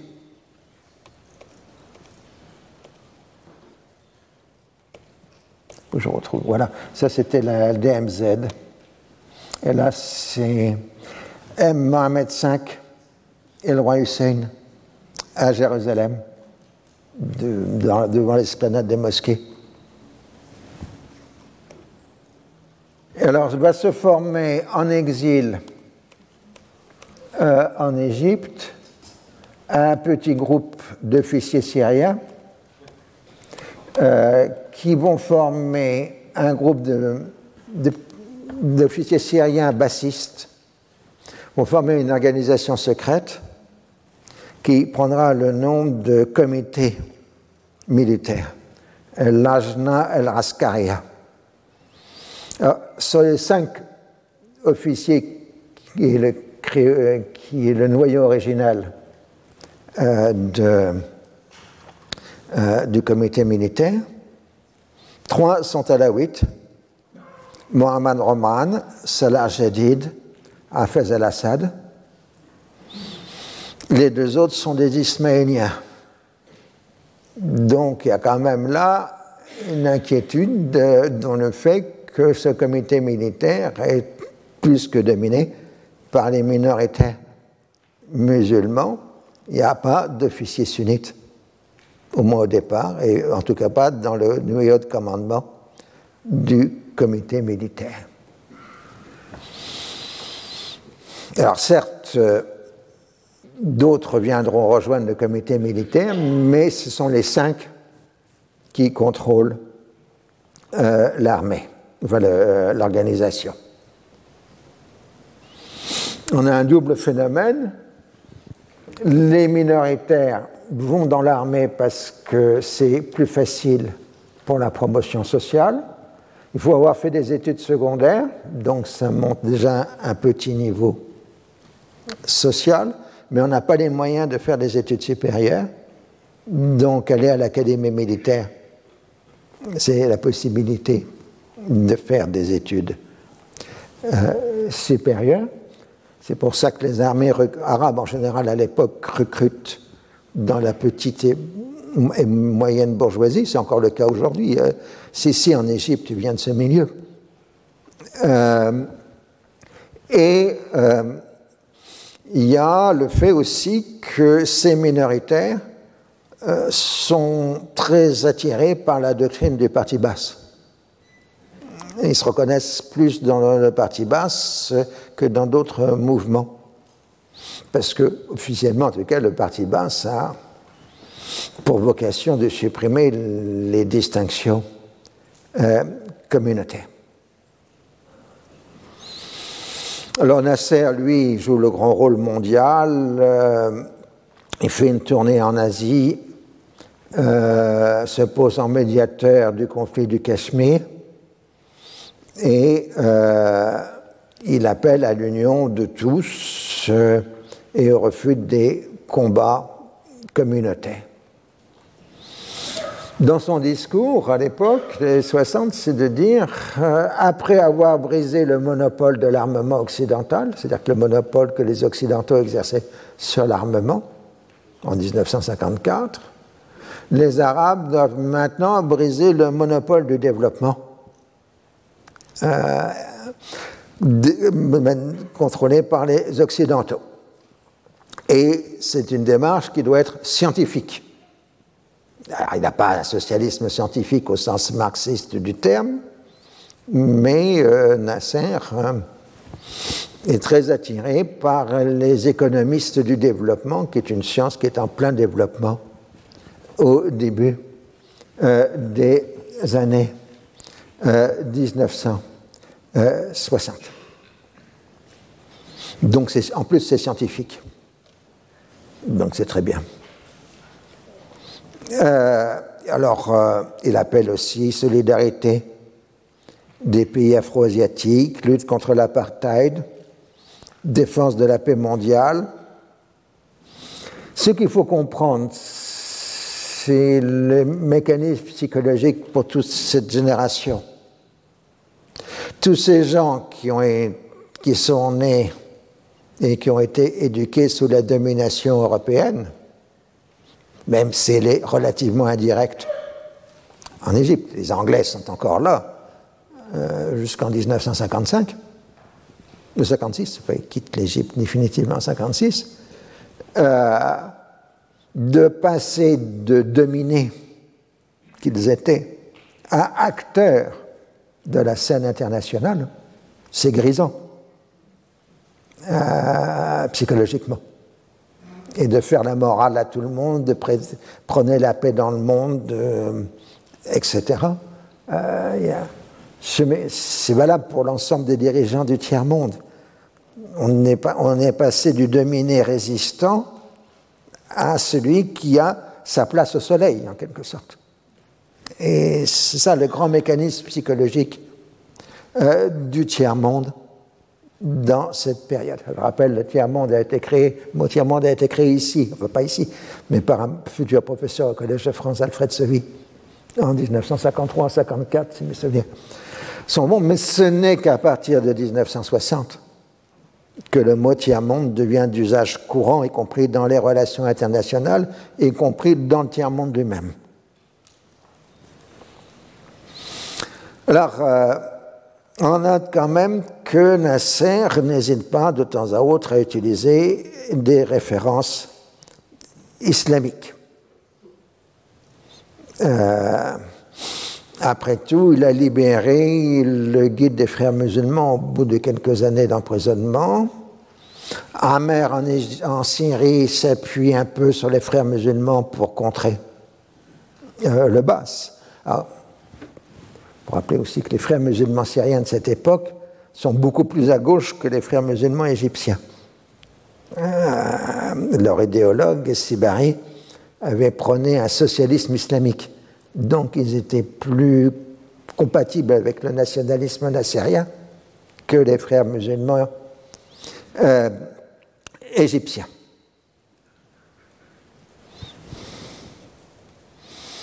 Mais Nasser est certainement aussi un sincère musulman. Il n'y a pas que de, manipulation euh, politique. Euh, il a toujours affirmé son rejet du communisme pour deux raisons, la lutte des classes et l'athéisme. Euh, il est un croyant sincère, il pense, il croit à l'existence d'un pouvoir surhumain, euh, donc il n'hésite pas à dire Dieu domine les destinées, il est impossible pour quiconque d'être un vrai musulman et un vrai communiste. Ah, même s'il est dans une phase anticommuniste, ça reste quand même un point essentiel dans sa pensée. Alors en Égypte, en Syrie, c'est toujours la lutte entre Amer et Sarraj pour savoir qui contrôle le pays. C'est le deuxième bureau, parce que vous savez, les, les Morabarat, donc ces services de renseignement et de contrôle des populations, euh, qui existent dans les pays arabes du Proche-Orient. C'est pour ça qu'on parle on a les États morabarats sont des héritages coloniaux. Hein. en Syrie et au Liban, euh, les Morabarats sont les héritiers du deuxième bureau de l'armée française, des SR, des services de renseignement, et de la Sûreté générale. Euh, il y a continuité administrative entre la puissance coloniale et les pays indépendants. Et donc, dans la vision mondiale, le grand événement des années 60, de 1960, c'est le Congo belge, et qui est proclamé indépendant 30 juin 1960. Nasser apporte immédiatement un soutien au gouvernement de Patrice Lobumba, qui est Premier ministre, euh, étant le président de nouvel État. C'est une solidarité euh, entre tous les révolutions, enfin entre tous les gens libérés de la domination occidentale. L'histoire du Congo belge est compliquée. Ben, on sait que le premier épisode à l'époque du roi Léopold a été absolument terrifiant, avec des atrocités bien connues, enfin bien référencées. Mais ensuite, quand l'État belge a pris le contrôle de la colonie, On a eu plutôt un modèle de développement économique qui n'était pas mauvais, mais un extraordinaire paternalisme belge envers les populations africaines, avec un quasi-refus de former des élites locales. C'est-à-dire que pratiquement les seuls diplômés qui existent dans le Congo indépendant en 60, ce sont des gens qui ont le baccalauréat. Euh, il n'y a pas de gens ayant de diplôme universitaire chez les Congolais au moment de l'indépendance. Il n'y a donc pas d'élite prête à prendre le pouvoir dans le Congo. Alors que malgré tout, ailleurs, il y avait des élites prêtes au pouvoir. Bon, euh, en Afrique noire francophone, vous avez des Senghor, vous avez des Oufouette-Boigny, etc. Des gens qui avaient été formés au, pouvoir, qui avaient été députés euh, à la Chambre des, députés en France, etc. Donc vous aviez une élite qui était prête à prendre le pouvoir dans l'Afrique francophone, enfin française. Ce n'est pas du tout le cas au Congo belge. Et euh, dès le début, en juillet 60, euh, des violences éclatent euh, au Congo. Et surtout le 11 juillet 1960, euh,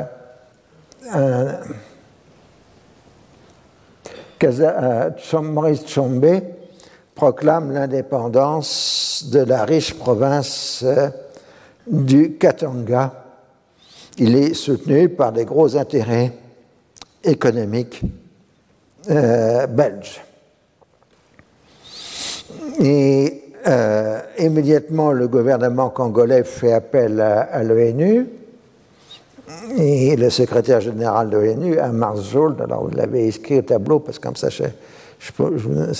c'est toujours difficile à prononcer et à écrire, obtient du Conseil de sécurité l'autorisation de fournir une assistance militaire au gouvernement congolais pour prendre la place des militaires belges encore présents dans le pays.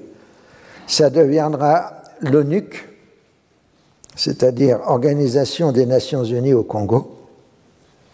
La République arabe unie est fière de fournir un contingent à cette force, mais en fait, les militaires belges ont tendance à se replier sur le Katanga. Mais le problème, c'est que euh, Mubumba demande à l'ONU de combattre euh, la sécession katangaise. Et là, c'est un problème parce que jusqu'ici, d'abord, les casques bleus, c'est une force récente, hein, je vous le rappelle.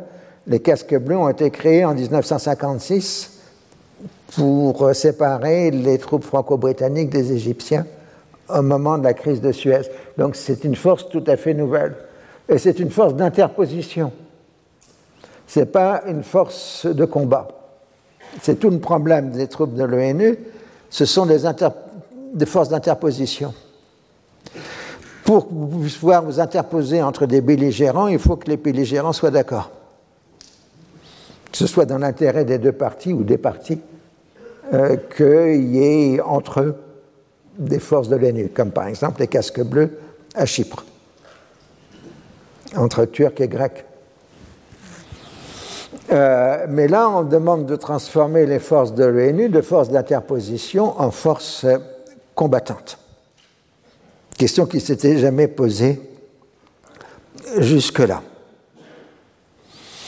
Alors, dans le chaos qui est en train de s'installer, ce qui reste de l'armée congolaise prend son autonomie sous le commandement du colonel Mobutu, des noms qui vous disent quelque chose quand même, comme ça s'écrit, et euh, qui apporte son soutien à Kazabuju contre l'Omumba. Alors la République arabe unie voudrait bien soutenir Marsdold, mais en même temps, euh, elle est en solidarité révolutionnaire avec euh, l'Obumba. Et assez rapidement, euh, au Caire, euh, on va tout miser sur Patrice Lumumba, donc retirer les troupes égyptiennes des forces de l'ONU, etc. Mais donc il les retire des forces de l'ONU, mais il maintient le contingent égyptien dans le Congo lui-même. Et donc euh, l'Égypte devient un des acteurs de la crise euh, congolaise qui a vu maintenant une opposition frontale entre Kasabuvu, le président, et Lumumba, le Premier ministre.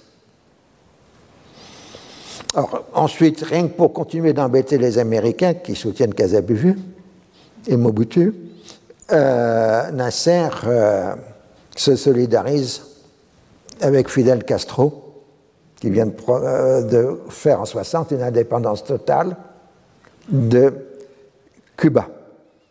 Et Raúl Castro, le frère, se rend en Égypte en juillet 60, ce qui évidemment déplaît aux Américains. Alors la politique africaine semble un nouvel axe de l'action euh, nassérienne. Et, euh, en, Afrique, elle s'oppose à l'Éthiopie du, du Raïs Ménélique. Euh, L'Éthiopie ayant d'abord étant considérée comme pro-occidentale à l'époque et d'autre part reconnaît, avait reconnu ou va reconnaître de facto Israël en 1961 et, euh, parce que les Éthiopiens se méfient des Arabes. Donc les, ennemis de mes ennemis euh, sont mes amis, euh, selon la bonne logique. Du coup, la radio égyptienne s'en prend à l'Éthiopie et soutient les séparatistes en Érythrée contre l'Éthiopie.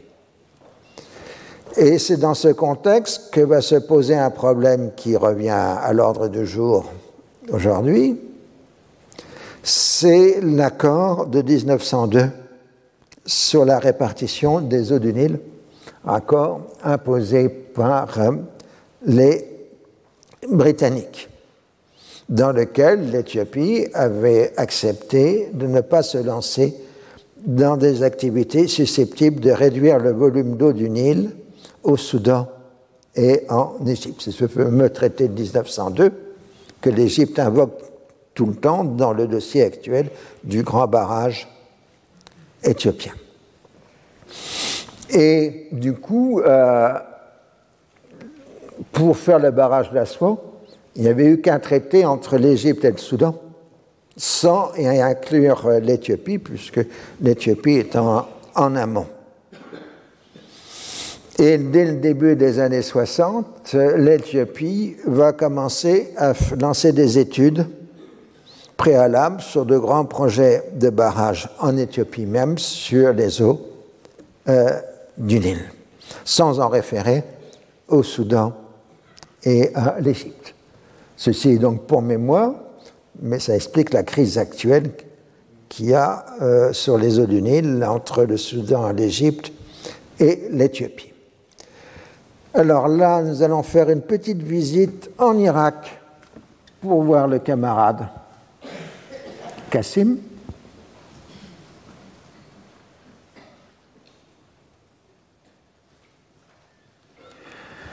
Alors, euh, il est au pouvoir, euh, il commence à développer un culte de la personnalité qui se traduit en particulier par euh, l'érection de statues le représentant. Alors jusqu'ici, il n'y avait pas de statue en Irak, à l'exception de la statue du roi Faisal Ier, mais une statue qui avait été faite après la mort du fondateur euh, de la monarchie irakienne. C'est la première fois qu'on a une statue euh, d'un personnage vivant. Bah, ils sont partis ensuite pour en avoir un paquet, si on se rappelle le nombre de statues de Saddam Hussein. Mais bon, euh, voilà. Alors, il se montre euh, au public comme un travailleur acharné, consacrant tout son temps au bien du pays, comme le montre ce dessin. Voilà, l'armée, l'économie, la technologie. Voilà, il est célibataire, il se voue intégralement aux bienfaits du pays. Il promeut les droits de la femme, euh, qui doit, comme l'homme, agir pour la révolution et les droits euh, du peuple. Vous me rappelez les photos des, l'année dernière, des jeunes femmes. Voilà, l'Égypte, voilà, l'Irak de Kassim, c'est ces images de jeunes étudiantes, les cheveux libres, sous le portrait du euh, Zahem, parce qu'il est pareil, lui, si mes souvenirs sont bons. On ne sait pas exactement quelle est son titre d'ailleurs à Kassem. Et c'est aussi ces images que l'on a dans les années 60. On a des images équivalentes pour l'Algérie après 62, pour l'Égypte nassérienne, etc. Euh, par rapport aux images que l'on montre aujourd'hui, euh, on, joue à les opposer. Euh, il est aussi au service du peuple, donc toute l'argent du pays va au peuple. Voilà, donc vous voyez, il distribue. L'argent est au peuple et, pas confisqué par les bourgeois, etc. Alors, l'une des grandes réalisations du régime de Kassim, c'est de faire face à un immense exode rural qui s'opère, qui est lié en partie à l'échec de la réforme agraire. Et il va créer une ville nouvelle pratiquement à l'intérieur de Bagdad, qu'il va appeler Madinat al la ville de la Révolution, qui ensuite deviendra Madinat Saddam, la ville de Saddam, mais qui aujourd'hui euh, Madinat al-Sadr, la ville de Sadr. Euh, donc on voit les successions euh, des régimes. Mais cette cette ville dans la ville qui a plus de je crois actuellement plus de 2 millions d'habitants dans Madinat al-Sadr, c'est la création du régime de Qassim qui aussi travaille à l'émancipation des classes moyennes en leur offrant des logements, enfin construisant des logements, etc. Il n'a jamais cherché à établir un régime de parti unique, contrairement à Nasser. En janvier 60, il annonce au contraire la restauration des partis politiques qui doivent adresser leurs demandes de formation euh, au ministère de l'Intérieur, à condition de ne pas être contraire à l'unité de l'Irak et au régime républicain. Les militaires et une partie des fonctionnaires ne peuvent pas appartenir à un parti politique. Je vous rappelle qu'en France, jusqu'en 1945, les militaires n'avaient pas le droit de vote. C'est pour ça que l'armée française était appelée la Grande Muette. Alors, euh, en fait, il va manipuler, comme on peut s'y attendre. Il soutient une partie une scission du Parti communiste irakien, et c'est le, groupe scissionnaire qui dépose le projet et euh, qui obtient l'étiquette Parti communiste, alors que le groupe majoritaire et historique se voit refuser la reconnaissance. Donc le vrai Parti communiste reste une réalité de fait non légalisée. C'est un coup très dur, et d'ailleurs le Parti communiste, qui avait été le plus puissant dans le monde arabe, commence à s'affaiblir dès le début des années 60. Nous verrons ça plus tard aussi, pourquoi. Alors, euh, le régime cherche à éliminer les communistes des leviers de commande dans l'administration et dans l'économie. En revanche, les Kurdes reçoivent le droit de créer ou de refonder ou de se faire reconnaître leur parti politique. C'est appelé à l'époque Parti démocratique kurdistanais, à condition de renoncer au marxisme-léninisme. Mais finalement, après une tension entre Barzani, qui dirige le parti, et euh, Kassim, euh, on, reprend l'expression Kurdistan, donc c'est le PDK qui existe toujours, euh, qu'on appelle en bon irakien, en arabe irakien, j'ai jamais compris pourquoi, El Parti. Donc, je ne sais pas comment. je trouvais dans les textes, qu'est-ce que c'est que ce truc-là? Rien. C'est le parti chyprien. Et c'était le surnom, ou le nom quasiment, que, les adhérents du PDK euh, donnaient à leur mouvement. Mais là encore, euh, Kassim cherche à diviser en soutenant les rivaux du PDK dans la population kurde. Il y a un parti islamique irakien qui demande à être autorisé. L'application en première instance est rejetée comme contraire au système républicain et d'inspiration étrangère, frères musulmans. On appelle la décision est renversée, puisqu'après tout, ces frères musulmans peuvent être utiles pour lutter contre les communistes. Mais dès que les islamistes s'en prennent à Kassim lui-même, la plaisanterie est terminée et l'organisation est dissoute euh, par la police. Euh, une branche irakienne du Hizb tahrir euh, essaye de se constituer. Alors, le Hizb tahrir pour moi, ça reste toujours une énigme.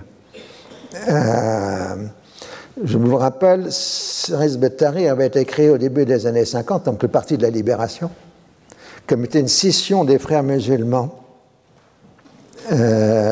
jordaniens, mais palestiniens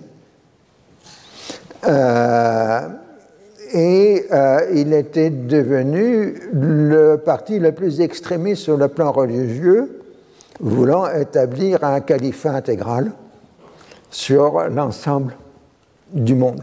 Autrement dit, tout le bagage idéologique de Ribes Tahrir euh, annonce celui d'aujourd'hui, enfin de l'État islamique, etc.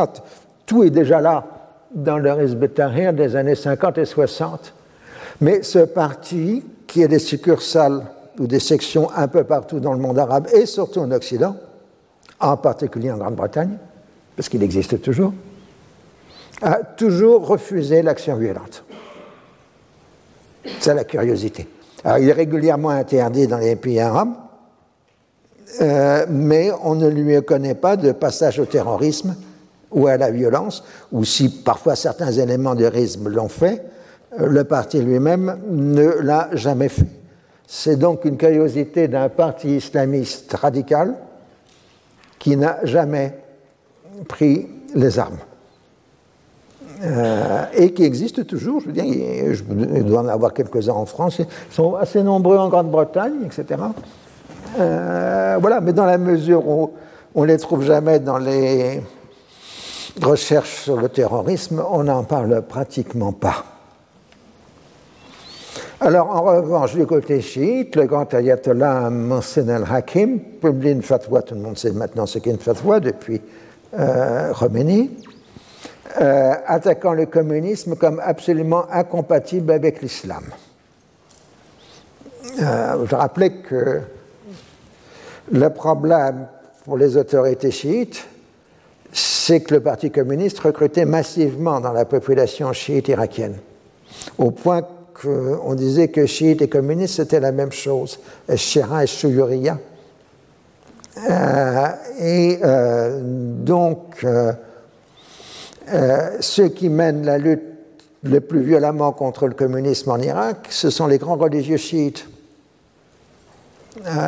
alors, on aura l'occasion d'y revenir, peut-être pas cette année, mais éventuellement l'année prochaine.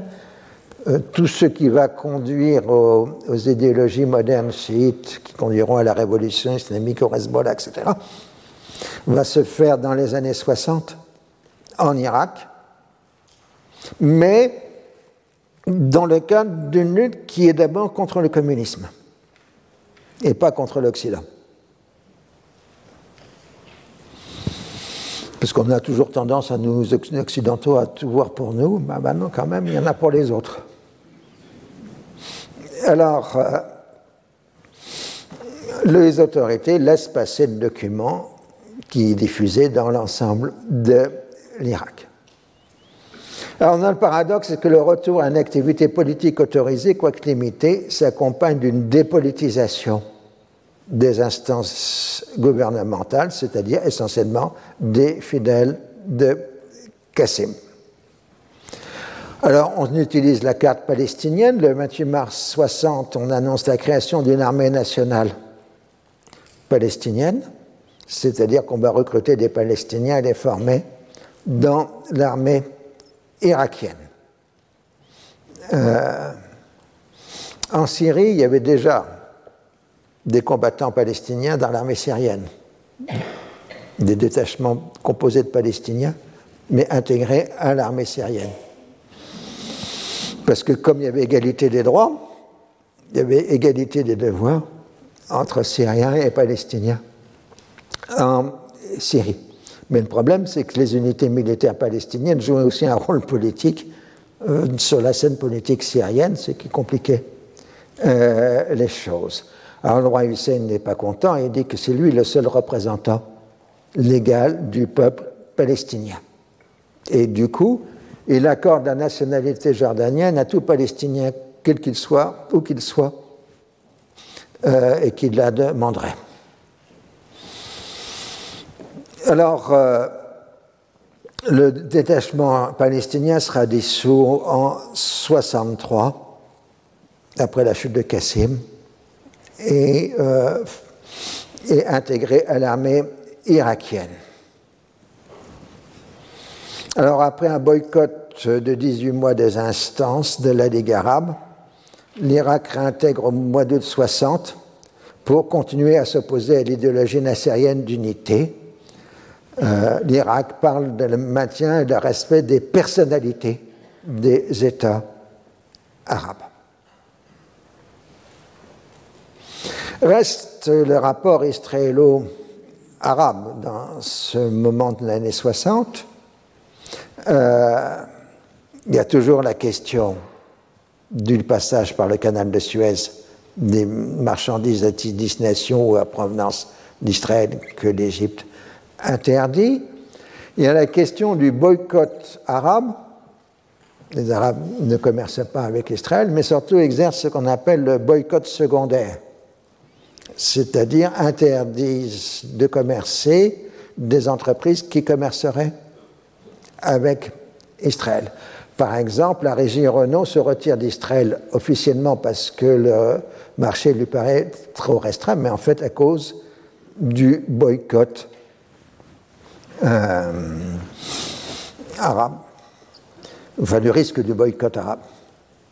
Alors les syndicalistes américains, eux, sont solidaires d'Israël et euh, en liaison avec la centrale ouvrière euh, israélienne d'Estadrot, euh, lance un mouvement de boycott des navires égyptiens qui sont dans les ports américains, en particulier avec des piquets de grève. Du coup, les syndicats arabes menacent de faire la même chose dans tous les ports arabes à destination euh, des navires américains et au mai 60, une centaine de navires américains sont interdits d'entrer dans les ports arabes. Alors, euh, le département d'État, donc le ministère des Affaires étrangères américain, condamne l'action des syndicats américains, mais le Sénat, lui, euh, essaye de, faire pression pour qu'on arrête les aides américaines à l'Égypte. Alors, c'est toujours la même euh, situation. L'histoire des groupes de pression israéliens ou pro-israéliens, on ne peut pas parler de lobby juif parce que ça s'étend largement en dehors des juifs américains, en particulier dans cette période. Mais comme on le voit aujourd'hui, parce qu'il y a les midterms, euh, la pression, elle s'exerce plus sur le Congrès et les élections, soit en finançant des candidats qui sont favorables aux thèses israéliennes, soit en finançant des campagnes contre ceux qui sont hostiles aux thèses israéliennes. Donc aux États-Unis, c'est du côté du Congrès qu'il faut voir les choses. Alors il y a une grande exception dans cette période. Euh, c'est un personnage assez intéressant qui est le sénateur Fulbright, euh, qui est le sénateur euh, démocrate de l'Arkansas. Alors Fulbright, c'est un personnage d'une très grande complexité. C'est un professeur d'université passé à la politique. Élu en 1944, il sera 30 ans sénateur. D'un côté, c'est un très grand humaniste. Euh, c'est lui à qui on doit les fameuses bourses Fulbright qui euh, ont fait venir des milliers d'étudiants dans le monde dans les universités américaines. C'est lui qui a soutenu l'USAID, etc. Donc, sur l'action culturelle de Fulbright, ça a été essentiel. Ça a été l'homme politique américain le moins favorable à Israël. Euh, et dans les années 60, il va heurter frontalement la politique de Johnson euh, au Vietnam, euh, puisqu'il sera président de la commission des affaires étrangères du Sénat, donc une position de puissance dans le système américain. Mais Fulbright est aussi un démocrate du Sud. Et il est donc ségrégationniste il a signé ce qu'on appelle le manifeste du Sud, refusant la fin de la ségrégation raciale aux États-Unis. Et euh, donc, euh, c'est l'ambiguïté que l'on peut être d'un côté un grand humaniste, défenseur des intérêts du tiers-monde, et de l'autre côté un ségrégationniste dans la politique américaine. Et pour mémoire, euh, Bill Clinton lui-même, qui lui a succédé dans l'Arkansas, lui comme gouverneur, a toujours considéré que euh, Fulbright était son père spirituel, puisque c'était la seule personnalité euh, de grande importance sortie de l'Arkansas au XXe siècle, c'était Clinton et Fulbright. Donc on s'arrêtera là. Euh, si pour mémoire 74, il sera battu aux élections euh, par le biais de ses adversaires ayant été financés par le lobby pro-israélien pour le faire tomber. Et euh, il sera ensuite lobbyiste pour les États arabes à Washington. Je vous laisse là dans ce feuilleton qui, vous le savez, est interminable. Retrouvez tous les contenus du Collège de France sur www.colège-2-france.fr.